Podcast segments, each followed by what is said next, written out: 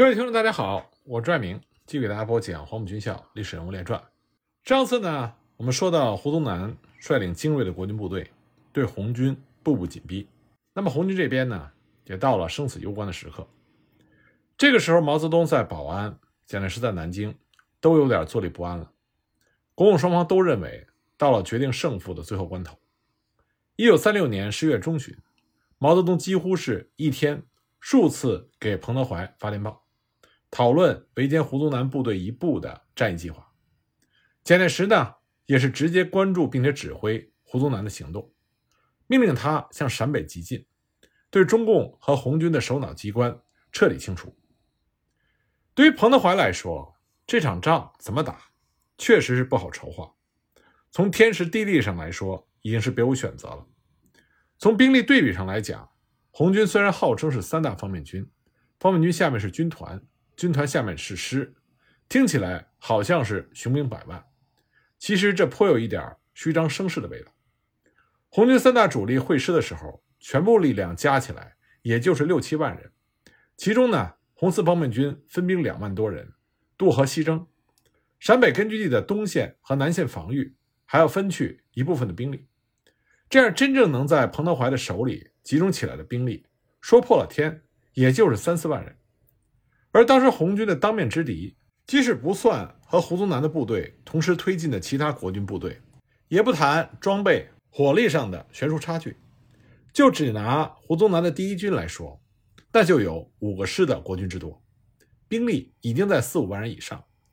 以兵力而论，以三四万人对四五万人打一个阻击战，迟滞一下胡宗南的进攻是可以的。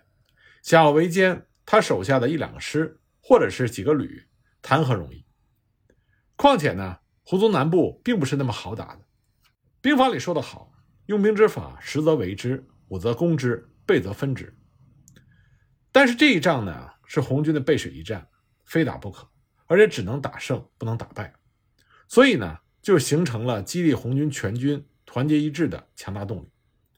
十月十八日，红军三个方面军的领导人第一次联合署名，发出了命令，号召全体将士要服从命令。应有作战，即便是张国焘这个时候也不再做小动作。接下来的问题就是如何选择围歼的地点。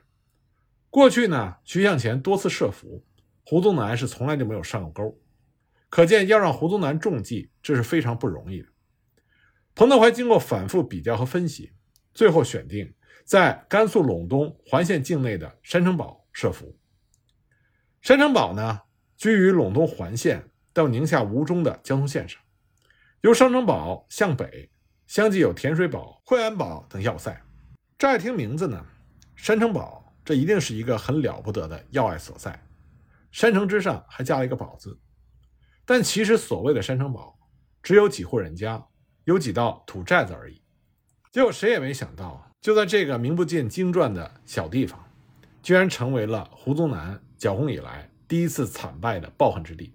也成为蒋介石十年剿共的一个句号，更成为了促使西安事变发生的导火索。那为什么彭德怀会选中这里作为打击胡宗南的伏击阵地呢？其实理由非常的简单，山珍堡有一眼鼻孔那么大的泉水，在陇东高原，水比油贵重，因为当地河沟里的水又苦又涩，喝下去会浮肿拉稀，老百姓主要靠储存雨水、雪水维持生存。所以家家都有一个地下水窖，水窖的大小和储水量的多寡是衡量这家财富的标志。所以人们逢年过节走亲戚，送馍不送水，馍是礼物，水是生命。所以无论是胡宗南还是彭德怀，要指挥部队作战，就不得不考虑解决部队的供水问题。胡宗南的部队要越过山城堡一线东进，必定会在山城堡补充饮水。这就是彭德怀选择这里的理由。从地形上来说呢，这里也是沟壑纵横，非常便于大部队设伏。当时胡宗南和彭德怀之间始终是相差一到两天的路程。出了同心城，胡宗南兵分三路向东追击，右路呢是由丁德龙率领七十八师向山城堡方向急进，军部和其他的师旅一路走甜水堡，一路奔惠安堡。几天以来呢，国军第一军严重缺水，有不少士兵已经一天多没有喝到水了。胡宗南呢，就运用望梅止渴的法宝，指示丁德龙率部赶到山城堡补充水源。果然呢，在听说要赶到山城堡之后，可以把水喝个够，国军部队的前进速度就大大加快了。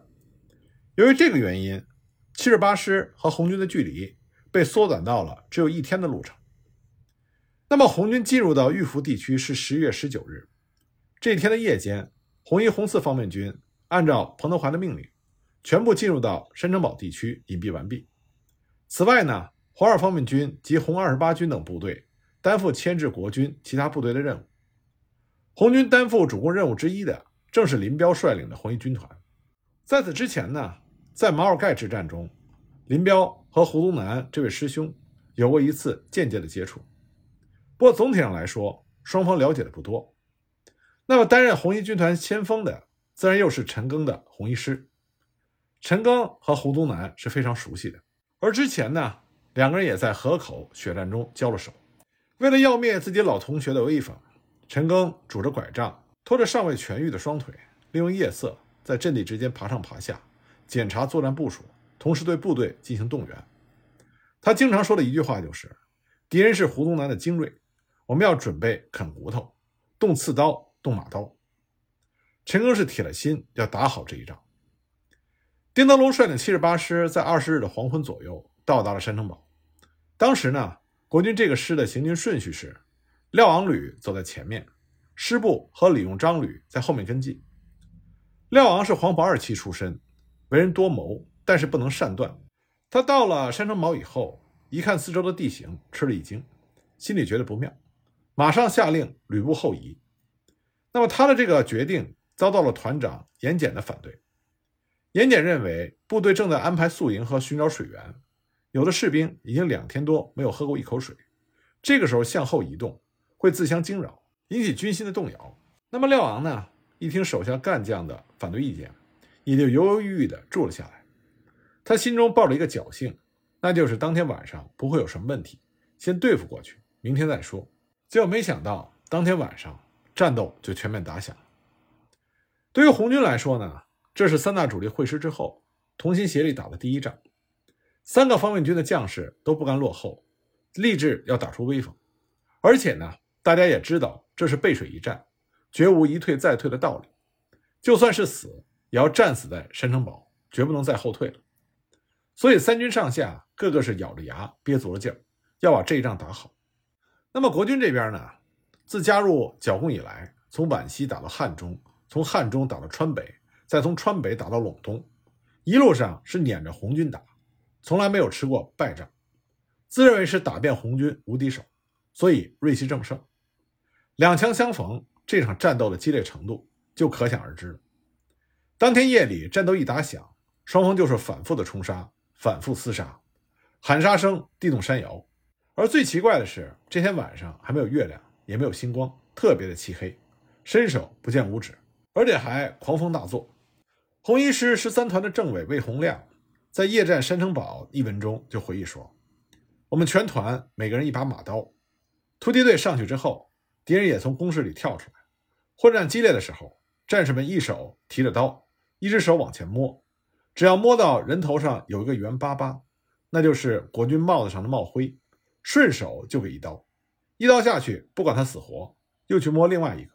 这个描写虽然简单，但可以让我们感觉到一股血腥气扑面而来。”那么山城堡之战的结果，我们现在已经知道了。除了廖昂等少数的高级军官逃脱之外，该旅的旅部和两个团被红军全歼。这是胡宗南率领的国军部队自剿共以来第一次遭到了如此惨败，他也震撼了整个国军部队。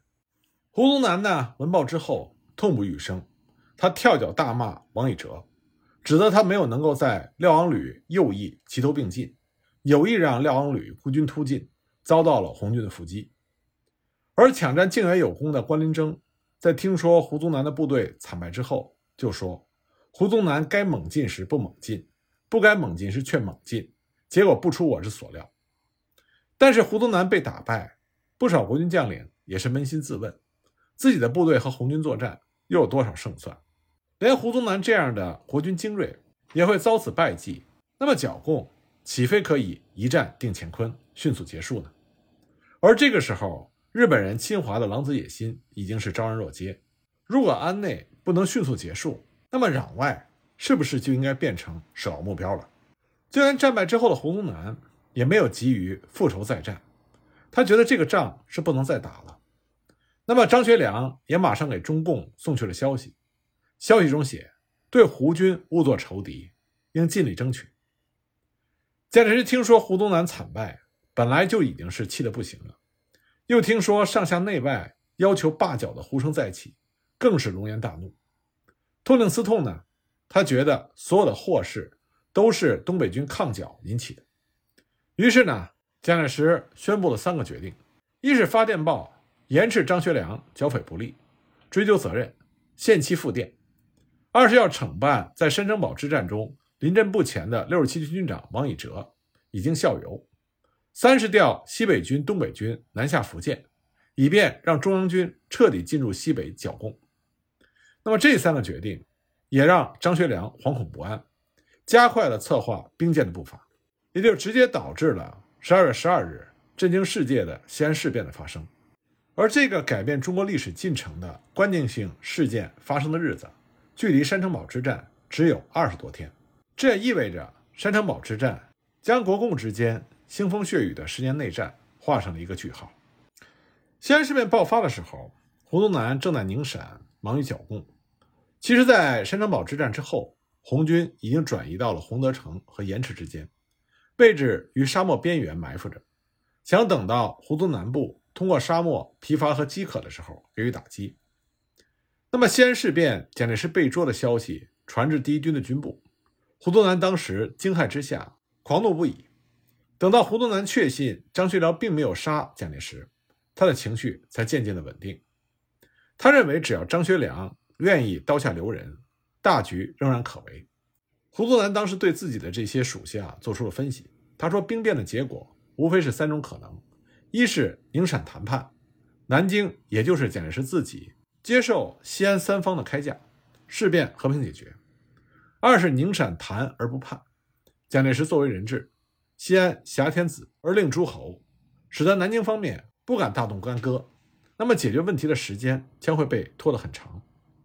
第三个结果呢是谈判破裂，张扬杀掉蒋介石，内战再起，天下大乱。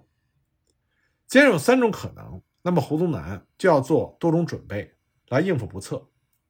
那么胡宗南当时有两手方针，立足第一种可能，应付第二、第三可能的发生。所以呢，胡宗南通过电台和他的好友特务头子戴笠、郑建民、梁干桥等人联系，了解宋美龄、宋子文、孔祥熙的意图和动向。一方面呢，着手布置撤离剿共前线的准备。据彭德怀的回忆，十二月十二日夜。他和任弼时住在一个土洞里，聊避风沙，点灯看地图。结果伊甸园突然送来电报，高喊说蒋介石被张学良抓起来了。结果第二天，也就是十三日的拂晓，胡宗南部就趁夜撤走，国军其他各路也都撤走。胡宗南是率先撤出了部队，脱离了和红军的对抗状态，为国共停止内战做出了一个和解的姿态。他抽身出来之后。着力注视西安局势和南京的动向。当时呢，南京主和派是少数，主战派的阵营相当的强大，以至于复兴社中的贺中涵、邓文仪、郭永清这些太保们，都成为了主战派的大将，煽风点火、推波助澜，并且要求复兴社就武力讨伐张杨一事作出决议案。为此呢，胡宗南就要求复兴社的代理书记郑介民以一个“托”字。迫使复兴社开不成高干会，从而顶住了主战派的压力。胡宗南当时就说：“绝不允许轻举妄动，救校长要救活的，用兵则有死无生，谁也不能胡干出此下策。”同时呢，胡宗南又觉得不能只在主和派这一棵树上吊死，否则一旦蒋介石不测，何以自处？胡宗南深知，能够在蒋介石身后左右政坛的平衡力量，必定是党内的元老派。所以呢，胡宗南暗示戴笠说：“自家出了叛贼，一点眼泪都不要淌，你不妨多听听元老们的意见。”当时呢，国民党元老派中的大多数人都已经加盟了主战派的阵营，比如说戴季陶、吴志辉、居正等人。胡宗南让戴笠和这些元老们保持接触，无非是想在政局大乱的时候，能够得到这些元老们的青睐和扶持。那么，在巴结元老派的同时，胡宗南对主战派则是采取了敷衍的态度。当时呢，何应钦非常希望能够得到胡宗南的支持，暗中呢，曾经让讨逆军东路军的总司令刘峙打听胡宗南对何应钦本人的态度，而讨逆军西路军的总司令顾祝同为了拉拢胡宗南，从而得到黄埔系的支持，曾经电令由胡宗南统一指挥在甘肃的中央军。胡宗南自然是欣然受命。遥领该职，迅速的指挥部队东开，做出了从命的样子。胡宗南得到了主战派的好评，随即呢，他就打出了黄埔系的旗号，充分发挥黄埔阵营的作用。胡宗南深知，如果自己想有所作为，必须始终抓住黄埔系不放，这是他进行政治角逐的资本。为此呢，胡宗南就领衔，联合了黄埔系的大将王耀武、宋希濂、桂永清、贺中涵。等三十四名师长级的同学发出了通电，要求张扬立刻把蒋介石送回南京，否则就是不共戴天之仇，当誓死以报。这个电报呢，第一次从黄埔系阵营这个角度明确了黄埔学生对西安事变的态度，在当时呢产生了极大的影响。此外呢，胡宗南在暗里还联络各方，召集手下的师长和参谋长开会，决定以主力监视东北军王以哲部。然后呢，再联系各友军，在同心城开会，决定向西安进军。那么驻扎在甘肃的中央军毛炳文部、关林征部、曾万忠部都表示接受胡宗南的统一指挥，这就让胡宗南的实力大增。另外呢，胡宗南还派自己的亲信，暗中在河南组织了百万民军，意图一旦天下大乱，就率领第一军进据中原，开创霸业。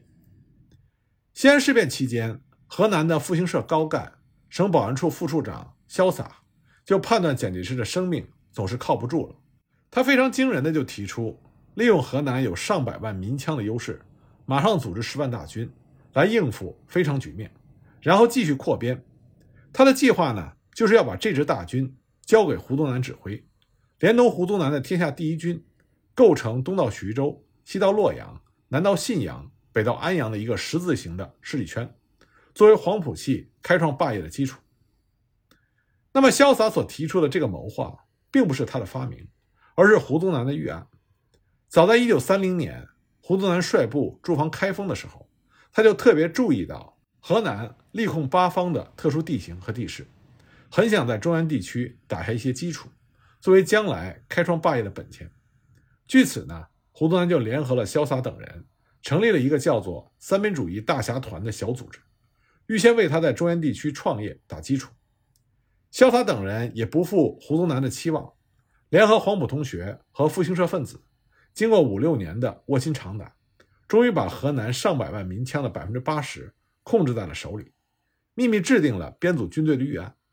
而当西安兵变的消息传到开封，萧洒马上就把编组民枪的举兵之意报告给了胡宗南，胡宗南当时就表示赞同。并且同意拨款作为编组的经费。后来只是因为西安和谈进展迅速，这件事情呢才没有继续进行下去。那么胡宗南应付西安事变的两手方针进展神速，收效明显。另外呢，胡宗南还推动了戴笠冒险赴西安去救驾。胡宗南这个人是非常有政治头脑的，他深知中国数千年宫廷政治的传统，那就是封疆大吏一定要得到内廷重臣的支援，所以呢。他十分看重戴笠的位置，并且注意从各方面加强戴笠在蒋介石心目中的地位。那么，因为西安兵变，戴笠这时候正处于惶恐不安之中。他深知，如果蒋介石遇到不测，他自己前途茫茫，而且因为事先失察，难逃惩处。因此呢，戴笠是有心随着宋氏兄妹赴西安一行，博取一个和校长共生死的美名。但是呢，他又担心从此落入虎口，弄得偷鸡不成蚀把米，反丢了性命，所以他犹豫不决。这个时候，他就想到了胡宗南，因为胡宗南久住西北，应该了解张扬的为人，所以他就请胡宗南给他出主意。胡宗南在接到电报之后，回复戴笠，力主戴笠不可犹豫，应该当机立断赴西安秦王救驾，否则的话，无论蒋介石的下场是什么样子，戴笠都难逃一个渎职误蒋之罪。胡宗南当时就给戴笠分析说：“你此行有惊，但是无险，因为此次张杨发动兵变，目的是在于逼蒋抗日，洗刷国耻。蒋介石如果死了的话，国家必乱；张杨的初衷必不能够实现，反而会成为千古罪人。所以蒋介石绝不会有性命之忧。如果张扬不杀蒋，就更不会动戴笠这个蒋介石的亲信。而且呢，戴笠此行还有宋氏兄妹保驾。”还担负着和谈使者的身份，这是一道双保险。宋氏兄妹和张学良的关系非同寻常，以戴笠的地位来说，和西安方面本来就是无足轻重。杀之呢，不但于事无补，反而突然伤害了蒋宋的颜面和感情。最后呢，这次兵变有中共领袖周恩来居间调停，周恩来的谋略、气度和手腕，在当时的中国首屈一指，他必然希望。西安事变会有一个比较圆满的结局，这也是中共的自救之策。那么在客观上也就增加了戴笠此行的安全系数。经过这番分析，胡宗南断言，戴笠此去西安，表面上看惊涛骇浪，步步凶险，实际上有惊无险，可保无忧。他告诉戴笠，这是一个千载难逢的建功机遇，如果他抓住了，从此之后飞黄腾达，终身受用不尽；如果他抓不住，则难逃杀身之祸。经过胡宗南的这番分析，戴笠是茅塞顿开，拼死一搏，结果他保押中了，名利双收。后来戴笠总是说：“双十二事变，我敢于飞入虎穴，下定决心，关键在于宗南的来电。”而这也让胡宗南和戴笠的友谊更加的牢固。